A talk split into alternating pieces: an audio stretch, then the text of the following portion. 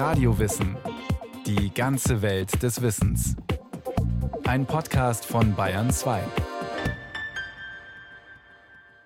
Hier ist Radio Wissen. Der Weltraum ist zwar schwer zu erreichen, aber unmöglich schon lang nicht mehr.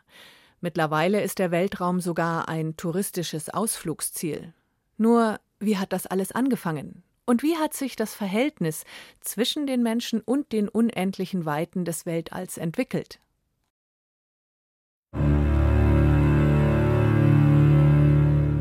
Sieben Tage und sieben Nächte hatten wir auf unserer Luftfahrt zugebracht, als wir endlich am achten eine Art von Erde in der Luft zu Gesichte bekamen, gleich einer großen, kugelförmigen, von hell glänzendem Lichte erleuchteten Insel.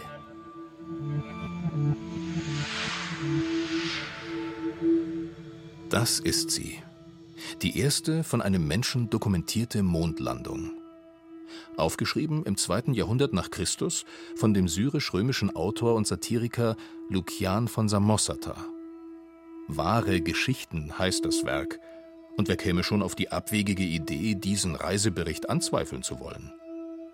Auch wenn es zugegebenermaßen doch recht außergewöhnlich ist, was Lukian hier berichtet, sagt der Fantastikforscher und Althistoriker Michael Kloy. Auf dem Mond wird die Reisegruppe dann von Soldaten gefangen genommen und jetzt wird es so ein bisschen trashig und palpig. Hierauf nahm er wieder das Wort und erzählte uns gleichfalls seine Geschichte, wie er ehemals selbst ein Mensch und Bewohner unserer Erde mit Namen Endymion gewesen, aber einstmals im Schlafe entführt und hierher versetzt worden sei wo er nun als König herrsche. Und die reiten auf riesigen, größtenteils dreiköpfigen Geiern und führen die Fremden zu ihrem König, der witzigerweise ebenfalls ein Mensch von der Erde ist. Ja, und dann kommt es eben zu einer gewaltigen Weltraumschlacht, die ganz ausführlich dann beschrieben wird. Und witzigerweise entspricht diese Weltraumschlacht, die halt recht fantastisch ist, den klassischen antiken Schlachtenberichten, so wie wir sie eben aus den klassischen antiken Quellen kennen. Auf dem feindlichen linken Flügel befanden sich die Ameisenritter mit Phaeton an der Spitze. Jene Ameisen sind überaus große, geflügelte Tiere, die, bis auf die Größe, ganz mit unseren Ameisen übereinkommen. In Lukians wahre Geschichten kämpfen die Truppen des Mondes gegen die der Sonne. Es gibt interplanetare Schlachten, Aliens, fortschrittliche Technologien und faszinierende kosmische Phänomene. Lukians 2000 Jahre alte Space Opera sehen manche deswegen als allererste Science-Fiction-Geschichte an, auch wenn Lukian selbst seine Weltraumsaga eher als Satire auf die damaligen Reiseberichte verstanden haben dürfte, in denen oft ziemlich viel Unsinn stand. Wahres zu erzählen hatte ich nichts. Und so musste ich mich zur Lüge entschließen. Doch so, dass ich dabei ein wenig aufrichtiger als die übrigen zu Werke ginge. Denn ich sage doch wenigstens die eine Wahrheit. Ich lüge.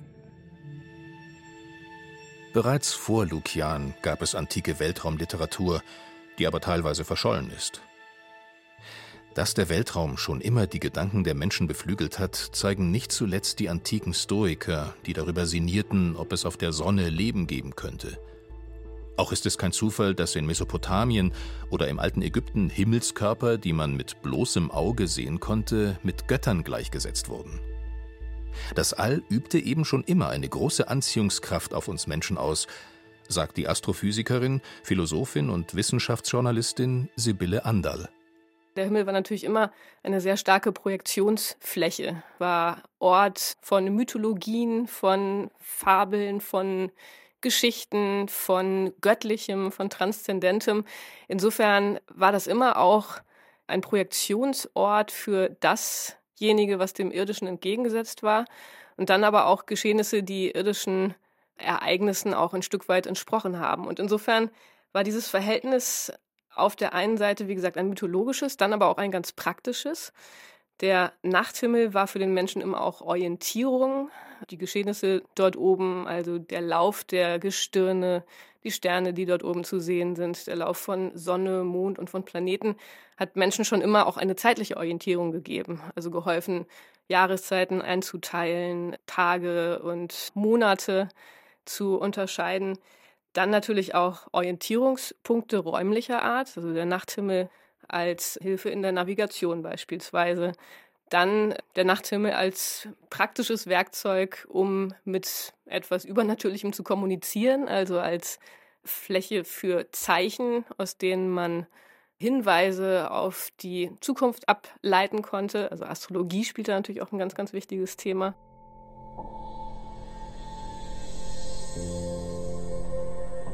Schon immer haben Menschen den Blick nach oben gerichtet, die Augen zugekniffen und sich gefragt, ist da wer? Und welche Rolle spielen wir im Kosmos? Insgesamt glaube ich, ist natürlich das Verhältnis zwischen den Menschen und dem Nachthimmel auch immer ein sehr emotionales gewesen. Wir Menschen in unserer Endlichkeit und Vergänglichkeit entgegengesetzt diesen unendlich scheinenden und immer wiederkehrenden Geschehnissen dort oben. Und das ist was, was wir natürlich heute auch immer noch sehr gut nachvollziehen können. Der Weltraum fasziniert. Und das obwohl oder gerade weil es sich um einen Ort handelt, der für die Allgemeinheit nur schwer zugänglich ist. Lukian benötigt einen ausgewachsenen Wirbelsturm, um auf den Mond geschleudert zu werden. Gut zwei Jahrtausende später, 1969, ist es eine 111 Meter hohe und 3000 Tonnen schwere Saturn-Rakete, die Neil Armstrong, Edwin Buzz Aldrin und Michael Collins ins All buxiert. Drei Tage darauf erreichen die drei Astronauten die Umlaufbahn des Mondes.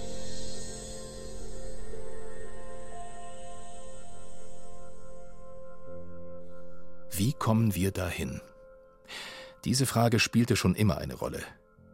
Irgendwann wurde aus Fantasie Theorie und aus Theorie wurden konkrete Projekte, sagt der Historiker Niklas Reinke. Er leitet beim Deutschen Zentrum für Luft- und Raumfahrt das Verbindungsbüro in Tokio. Letztendlich waren dann die Techniker Anfang des 20. Jahrhunderts in Amerika, in Russland, in Deutschland, ich sag mal nur das Stichwort Obert und Werner von Braun, die sich dann mit der Frage beschäftigt haben, ja, wie kommen wir denn dahin? Dafür brauchte man die Rakete. Und die wurde dann entwickelt und ja, war dann einsatzfähig für tatsächliche Raumfahrt ab den 50er Jahren, sage ich mal. Man hat ja am 3. Oktober 1942 war es, glaube ich, von Usedom das erste Mal das, was wir heute so grob als Grenze zum Weltall bezeichnet, erreicht mit einer Rakete, die von Braun und seinem Team entwickelt wurde.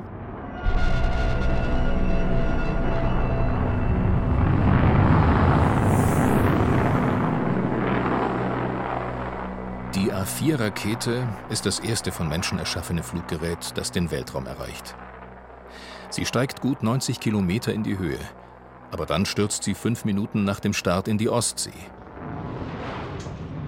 An jenem Tag, im Oktober 1942, beginnt die Geschichte der Raumfahrt. Doch der Preis ist hoch. Von Braun und sein Team entwickeln die A4-Rakete im Auftrag der Nationalsozialisten. Und die wollen die Welt erobern, nicht den Weltraum. Die A4 wird von der NS-Propaganda zur kriegsentscheidenden Wunderwaffe stilisiert und als V2 bezeichnet, als Vergeltungswaffe 2. Die Raketen werden mit Sprengköpfen bestückt und nach London und Antwerpen geschossen, wo sie insgesamt mehr als 8000 Menschen töten, vor allem Zivilisten. Für den Bau der Rakete müssen tausende Zwangsarbeiter unter schlimmsten Bedingungen schuften – Alleine bei der Errichtung der für die Raketen notwendigen Produktionsstätten sterben mindestens 12.000 Menschen. Nach dem Krieg wandert Wernher von Braun in die USA aus und leitet dort den Bau von Trägerraketen für die NASA-Missionen. Doch den nächsten großen Schritt machen am 4. Oktober 1957 nicht die USA, sondern die Sowjetunion. Sputnik war der Beginn der Nutzung des Weltalls durch den Menschen, durch künstliche Flugkörper. Es hat dann den berühmten Wettlauf im All gegeben zwischen den äh, Systemmächten USA und Russland.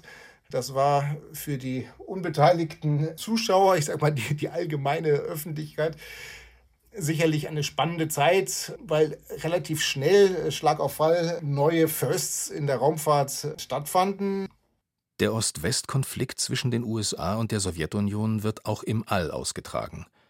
Es geht um Prestige und darum, die Überlegenheit des eigenen politischen und wirtschaftlichen Systems zu demonstrieren.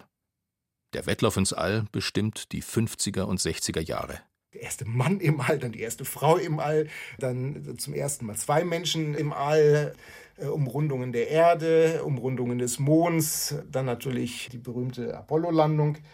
Ja, das war natürlich ein goldenes Zeitalter der Raumfahrt, aber es war natürlich auch eine Pionierszeit erst einmal, wo man ausprobiert hat, was ist möglich. Das wissen wir heute und darauf bauen wir eigentlich heute auf und äh, schauen, wie können wir das Mögliche auch sinnvoll nutzen. Millionen Menschen träumen davon, irgendwann mal ins All aufzubrechen. In Erfüllung gehen könnte dieser Traum für Susanna Randall. Die Astrophysikerin erforscht bei der europäischen Sternwarte ESO unter anderem die Evolution von Sternen. Und sie ist Astronautin in Ausbildung bei der privaten Initiative Die Astronautin. Ja, den Weltraum wollte ich schon immer. Also es ist wirklich ein Kindheitstraum von mir. Ich glaube, das ist ein Traum, den auch ganz viele Kinder haben. Und der Weltraum hat mich wirklich immer schon fasziniert. Und das ist dann auch der Grund, warum ich eben nicht nur Astronautin werden wollte, sondern auch Astrophysik studiert habe und jetzt ja, seit 20 Jahren den Weltraum von der Erde aus beobachte. Seit 2018 trainiert Susanna Randall dafür, um als erste deutsche Frau in den Weltraum zu fliegen. Mitte 2023 könnte es soweit sein und die dann 43-Jährige zur internationalen Raumstation aufbrechen. Aber der Weltraum ist eben noch ein Stück ja, exotischer, würde ich sagen. Und ja, der Weltraum ist sehr, sehr leer. Also der Großteil des Weltraums ist komplett leer. Da ist einfach gar nichts, noch nicht mal Luft, ganz klar. Wobei, ganz leer ist der Weltraum nicht. Gase gibt es dort und kosmischen Staub, außerdem Protonen oder kleinste subatomare Teilchen. Aber Luft gibt es dort keine. Im Weltraum hört dich niemand schreien, stand einmal auf einem Filmplakat für den Film Alien. Klar, denn ohne Luft kann sich auch kein Schall fortbewegen. Man muss ja nicht nur hinaus in den Weltraum fliegen, um was zu entdecken. Das ist sehr, sehr wichtig. Aber aus dem Weltraum hinunter auf die Erde zu schauen, erlaubt uns dann auch, unseren Planeten aus einem ganz anderen Blickwinkel zu sehen. Und das finde ich total spannend, gerade aus dieser sozialen, menschlichen Perspektive.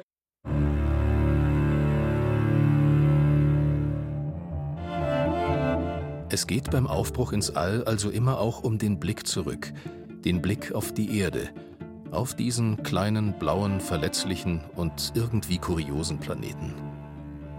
Diesen Blick vom All auf die Erde, den wagt bereits Lukian, der römische Satiriker, dessen Geschichten unter anderem Jules Verne, Edgar Allan Poe oder H.G. Wells beeinflusst haben. Und zwar hat Lukian noch eine andere Geschichte geschrieben, die hieß Ikaromenipos oder die Luftreise. Und da macht er das nochmal so ähnlich. Da ist ein Mann, der bindet sich Flügel um und fliegt damit eben in den Weltraum und trifft dann da auf einen anderen Menschen, der sich in den Vulkan gestürzt hatte und von dem Rauch auf den Mond geschickt worden ist und so weiter. Ich landete also auf dem Monde, setzte mich, um ein wenig auszuruhen, nieder und beschaute so von oben herab die Erde. Und da ist so an den einzelnen Erzählelementen nichts Neues, aber was hier total spannend ist, hier beschreibt Lukian, wie die Erde von oben aussieht, also aus Weltraumperspektive, und sagt dann, wie unbedeutend die Reiche und Kriege der Menschen doch von oben betrachtet erscheinen. Und das finde ich ganz spannend, weil heutige Astronautinnen und Astronauten sagen das ja immer, ne, wenn sie von oben auf die Erde gucken, wie sie dann so ein ganz anderes Verhältnis zur Erde bekommen, zur Natur etc. Und das finde ich ganz witzig, dass Lukian sich das in der Schrift schon so ähnlich vorgestellt hat hier. Oh, yeah, look at that picture over. Am 24. Dezember 1968 umrunden die Astronauten Frank Borman, James Jim Lovell und Bill Anders den Mond und werden Zeugen davon, wie die Erde aufgeht. Hier geht die Erde auf. Mann, ist das schön, sagt William Anders zu seinen Kollegen und drückt auf den Auslöser der Hasselblad 500 EL Fotokamera, welche die Astronauten auf ihrer Mission begleitet. So entsteht das berühmte Foto des Erdaufgangs, auf dem man sieht, wie die Erde langsam aus dem Schatten des Mondes tritt. Ein anderes berühmtes Foto schießen NASA-Astronauten 1972. Blue Marble, aufgenommen im Rahmen der Apollo 17 Mission, zeigt den gesamten Planeten mit all seinen Kontinenten, Wolken und Weltmeeren. Das Bild brennt sich tief in das kollektive Bewusstsein ein, wird zu einem Symbol der Umweltbewegung, ziert T-Shirts, Fahnen und Protestplakate. Auch wegen solch wirkmächtiger Bilder ist der Aufbruch zum Mond so viel mehr als nur ein politisches Prestigeprojekt, sagt Niklas Reinke. Man muss auch sagen, dass natürlich die Wissenschaft nicht im Zentrum des Apollo-Programms stand. Nichtsdestotrotz wurden aber auch wissenschaftliche Experimente bereits durchgeführt. Da ging es etwa um äh, Messungen des Solarwindes auf dem Mond. Mondgesteinsproben wurden ja auch zurückgeführt zur Erde und analysiert. Overview-Effekt, so nennt man das, was Astronautinnen und Astronauten erleben, wenn sie vom Weltall aus den blauen Planeten betrachten. Der extraterrestrische Blick auf die Erde soll Ehrfurcht und Demut hervorrufen. Die Konflikte zwischen Staaten sollen einem unwichtig erscheinen und die Grenzen, die von Menschen gezogen werden, geradezu lächerlich. Lange Zeit schien es so, als könnte der Aufbruch ins All die Menschheit einen, sagt Sibylle Anderl. Also zum Beispiel die internationale Raumstation, die war ja immer auch als Symbol gedacht für die friedliche Zusammenarbeit, für die Forschung dort oben, für einen Stützpunkt der Menschheit im Erdorbit, der sich eben dieser Nationenlogik auch ein Stück weit entzogen hat. Und da muss man jetzt leider sagen, da haben sich ja die jüngsten Geschehnisse extrem negativ ausgewirkt. Und das wirkt auf uns jetzt in diesen Tagen fast ein bisschen naiv, diese Sichtweise, denn jetzt sieht man wieder, dass die Raumfahrt ihren politischen Charakter trotz dieser friedlichen Zwischenphase leider nicht verloren hat und jetzt heute wieder extrem für Nationalinteressen steht.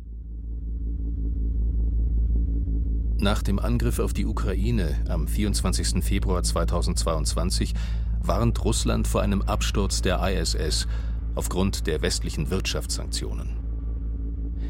Der Chef der russischen Weltraumbehörde, Dmitri Rogozin, teilt auf Twitter ein Video, das zwei russische Kosmonauten zeigt, die schwerelos und tiefenentspannt durch die internationale Raumstation gleiten. Am Ende winken sie dem US-Astronauten Mark Vanderhei zu und steigen in ihre Sojus-Kapseln, die sie zur Erde bringen. Die Message des Clips: Wir könnten den Amerikaner auch einfach im All zurücklassen.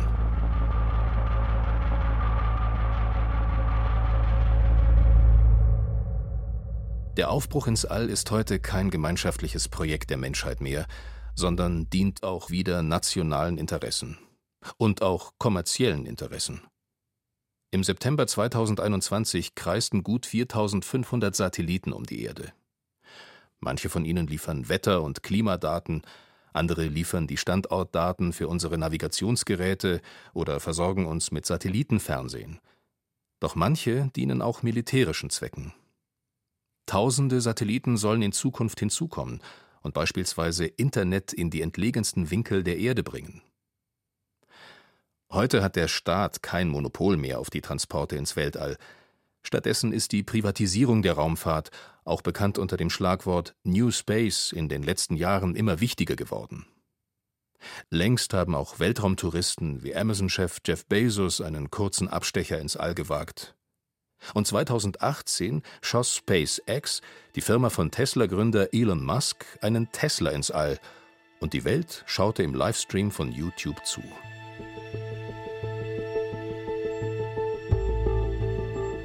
Lange Zeit trat die Raumfahrt eher bescheiden auf. Klar, hier mal ein Space Shuttle, da mal die Landung auf einem Kometen, das war schon beeindruckend. Doch mittlerweile wird sehr viel größer gedacht. Zum Mars will man und vielleicht sogar den Mond kolonisieren, heißt es beispielsweise von der NASA. Vorangetrieben werden solche Visionen auch von Milliardären, die sich ihre Kindheitsträume erfüllen wollen. Und das ist an sich auch nichts Schlechtes, findet die Astronautin in Ausbildung Susanna Randall. Das war jetzt einfach ein Publicity-Stunt. Aber man muss natürlich auch sehen, dass diese privaten Firmen, vor allem allen voran natürlich SpaceX von Elon Musk, dass die auch die Technologie sehr vorangebracht haben. Und gerade SpaceX hat sich ja eben auch zum Ziel gesetzt, dass die wiederverwertbare Raketen entwickelt haben. Und die funktionieren auch sehr, sehr gut. Die Menschheit wird weiterhin in die unendlichen Weiten des Alls aufbrechen, um mehr über den Weltraum, das Universum und über uns selbst herauszufinden. Am 24. Januar 2022 erreicht das 10 Milliarden teure James Webb Weltraumteleskop die Umlaufbahn am Lagrange-Punkt L2, der 1,5 Millionen Kilometer von der Erde entfernt ist. Das Teleskop soll einen Blick in die Frühzeit des Universums ermöglichen und die ersten Sterne und Galaxien abbilden, die nach dem Urknall entstanden sind. Mit dessen Hilfe werden wir hoffentlich bald wissen, wie das Universum kurz nach dem Urknall ausgesehen hat. Und wer weiß, vielleicht stellt sich ja irgendwann heraus, dass in Lukians Bericht doch ein klitzekleines Körnchen Wahrheit steckt. Das wären nun alle meine Begegnungen zur See und in der Luft, darunter die Walfische bei den Heroen und zuletzt bei den Ochsenköpfen und Eselsfüßlerinnen. Was ich nun weiter auf dem festen Lande sah und erlebte, das soll in den nächsten Büchern erzählt werden.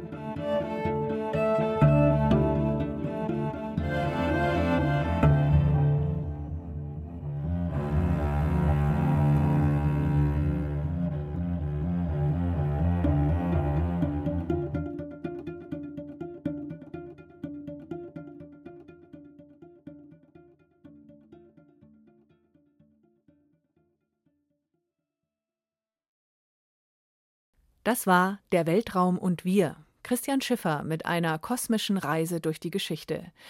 Wollen Sie noch intensiver einsteigen? Wie wäre es mit der Radiowissen-Folge Urknall und Schöpfung, eine Spurensuche zur Entstehung des Kosmos, zu finden überall, wo es Podcasts gibt. Und noch mehr Tipps finden Sie in unseren Show Notes.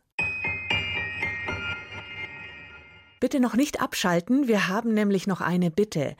Radio Wissen gehört zu den stärksten Podcast-Angeboten des Bayerischen Rundfunks, aber wir möchten natürlich noch besser werden. Und dafür brauchen wir Sie und Ihre Meinung. Bitte beteiligen Sie sich an unserer Umfrage. Mehr dazu finden Sie in den Show Notes. Vielen Dank.